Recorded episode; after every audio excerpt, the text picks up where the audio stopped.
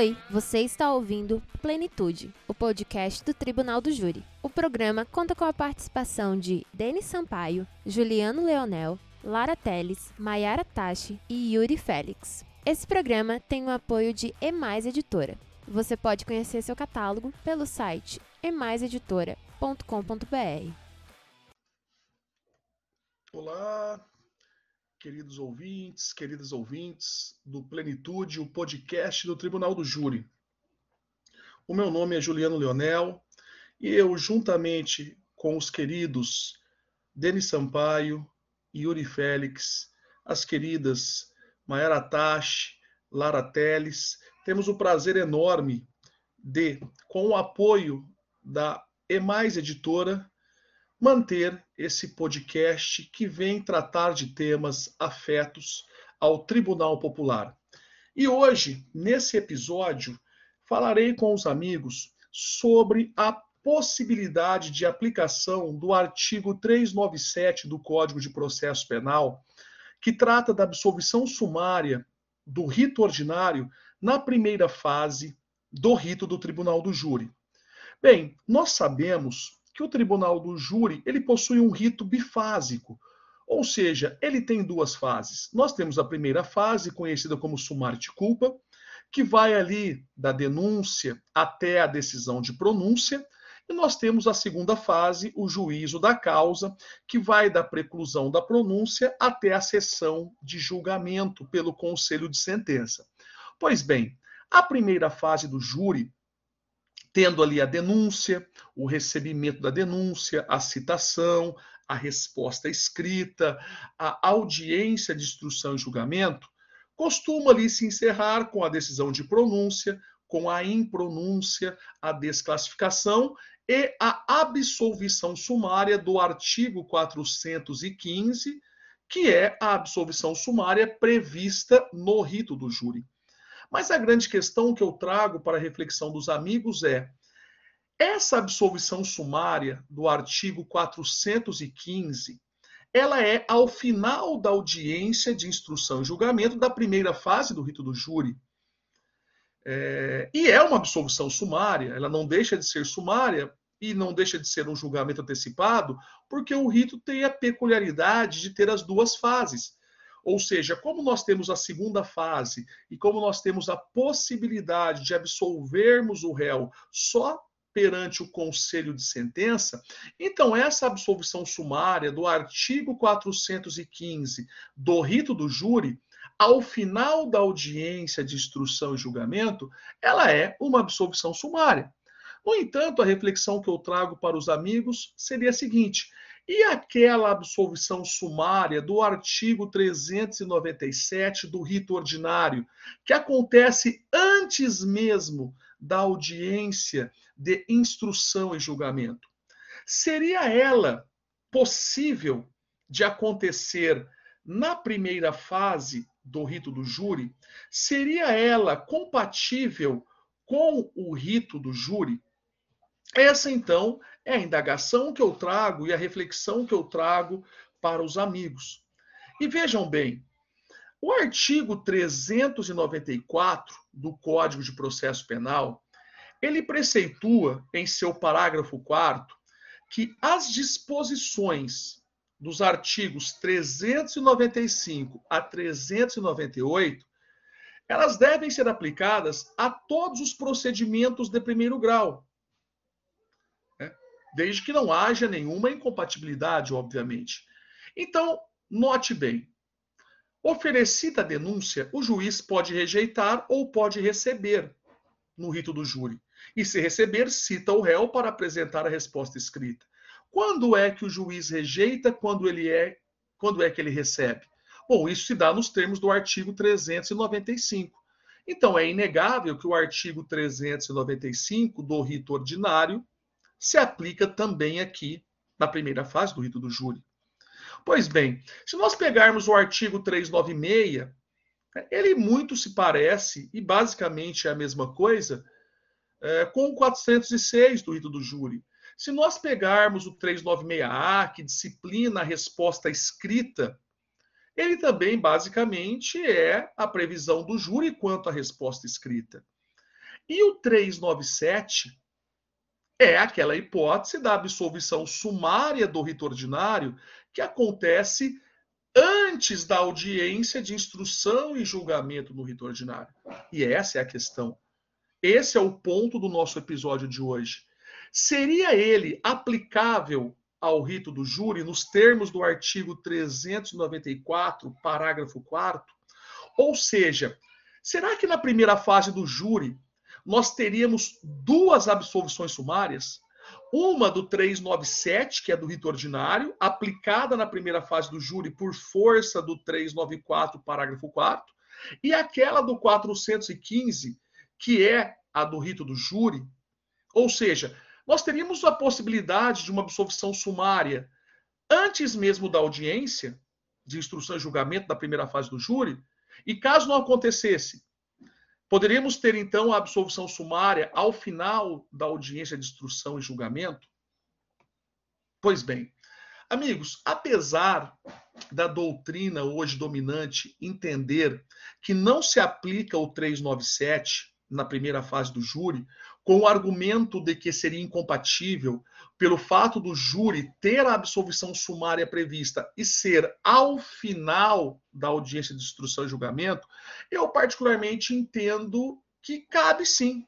Cabe sim a aplicação do 397 do rito ordinário na primeira fase do tribunal do júri, de modo que nós teríamos dois momentos acerca da possibilidade de absolvermos sumariamente o réu.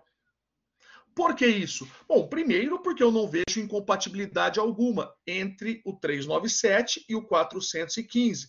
Ou seja, o 394, parágrafo 4, prevê a possibilidade de aplicar o 397 a todos os ritos de primeiro grau. E isso se aplicaria para o júri. E segundo, o que me faz defender essa posição? O seguinte: no passado, antes da reforma de 2008, nós sabemos que os réus tanto no rito ordinário como, como no rito do júri, eles eram citados para serem interrogados. E depois do interrogatório, nós tínhamos a defesa prévia. Essa defesa prévia, ela era uma peça facultativa a situação mudou radicalmente com a reforma de 2008, tanto pela Lei 11719, que mudou o rito ordinário, quanto pela Lei 11689, que mudou o rito do júri. Essa resposta escrita ela passou a ser obrigatória, de modo que na resposta escrita o réu deve trazer as preliminares e tudo aquilo que lhe interessar no mérito. Ora, qual a razão? Qual a razão da defesa ter que antecipar a discussão do mérito antes de uma audiência. A única coisa que justifica isso é a possibilidade, em tese, de você ter uma absolvição sumária antes da, da, da audiência de instrução e julgamento. Porque, veja, se não assim o fosse, não teria sentido algum obrigar a defesa a ter uma resposta escrita né, como eu já disse, obrigatória, onde você tem que apresentar as suas teses defensivas antes da audiência, se não tivesse a possibilidade de absolver o réu desde já. Porque, do contrário, a peça deveria continuar a ser facultativa, porque nós aguardaríamos a audiência de instrução e julgamento para que, ao final da audiência de instrução e julgamento, após a produção de provas, aí sim, em sede de alegações orais, ou de memoriais escritos, a gente apresentasse as nossas teses.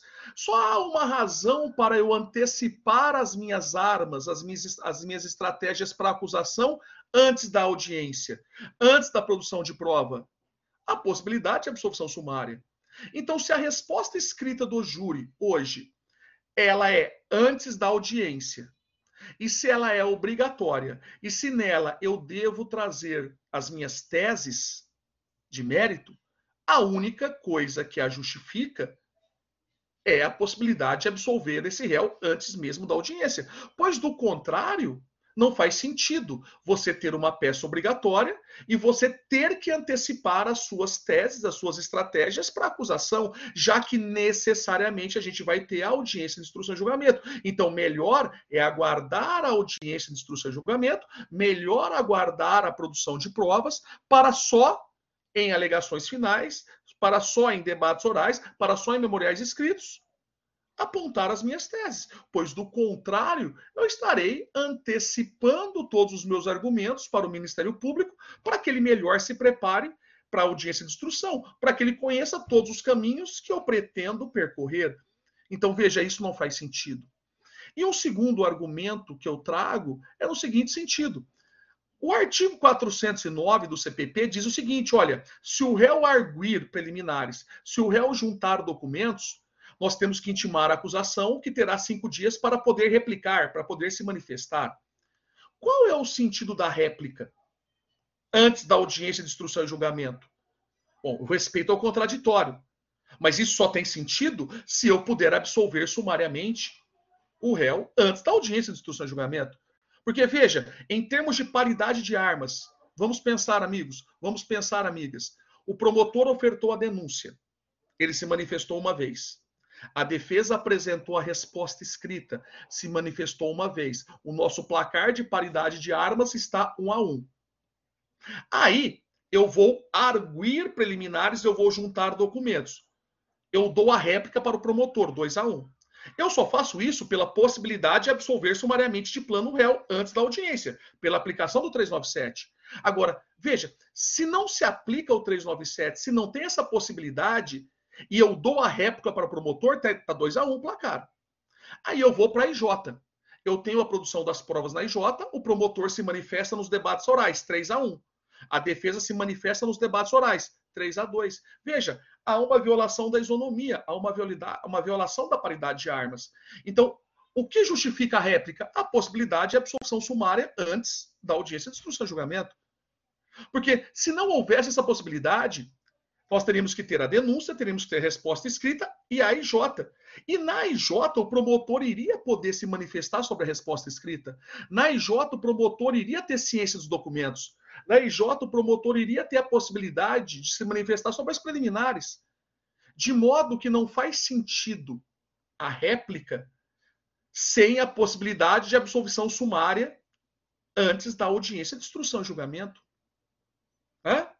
Isso causa, obviamente, uma violação da paridade de armas. Então, a resposta obrigatória, antecipando as teses de defesa, a própria previsão da réplica, notem, são previsões que só fazem sentido ante a possibilidade de absolvição sumária antes da audiência de instrução e julgamento. Por isso que eu sustento, na primeira fase do júri, existem duas possibilidades de absolvição sumária. Uma logo após a resposta escrita e antes da audiência de instrução e julgamento, por força do 397 do rito ordinário, aplicado aqui por determinação do 394, parágrafo 4 e, caso não aconteça, marcando o juiz a audiência de instrução e julgamento, a absolvição sumária do artigo 415, ao final da audiência de instrução e julgamento, por força de uma previsão expressa que consta no rito do júri. E ainda, para fechar esse episódio, eu dou o seguinte exemplo para os amigos.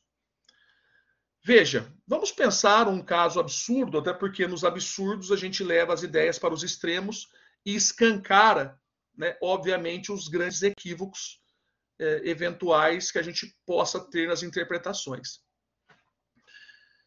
Imaginemos que um indivíduo deseja matar uma pessoa e ele compra um veneno para matar mediante a administração desse veneno. Por algum erro, ele na hora de ministrar o veneno, ele acaba ministrando água, tá? No lugar do veneno, que também era incolor. Ele acreditava que usou o veneno, mas ele acabou ministrando água para a vítima. A vítima é socorrida, até então ninguém sabe disso. Ela é salva, entre aspas, tá? E ele é denunciado por tentativa, tentativa de homicídio. Nisso, a investigação prossegue, a gente tem um exame daquela substância que foi apreendida. A denúncia já foi oferecida já foi recebida, o réu foi citado. E quando o réu é citado, é juntado ao processo o laudo pericial, atestando que aquilo não era veneno, aquilo era água. Veja, nós estamos diante de um crime possível. Na resposta escrita, eu vou alegar o crime possível, eu vou alegar a tipicidade, eu vou alegar que aquilo não é tentativa de homicídio e que o réu tem que ser absolvido sumariamente.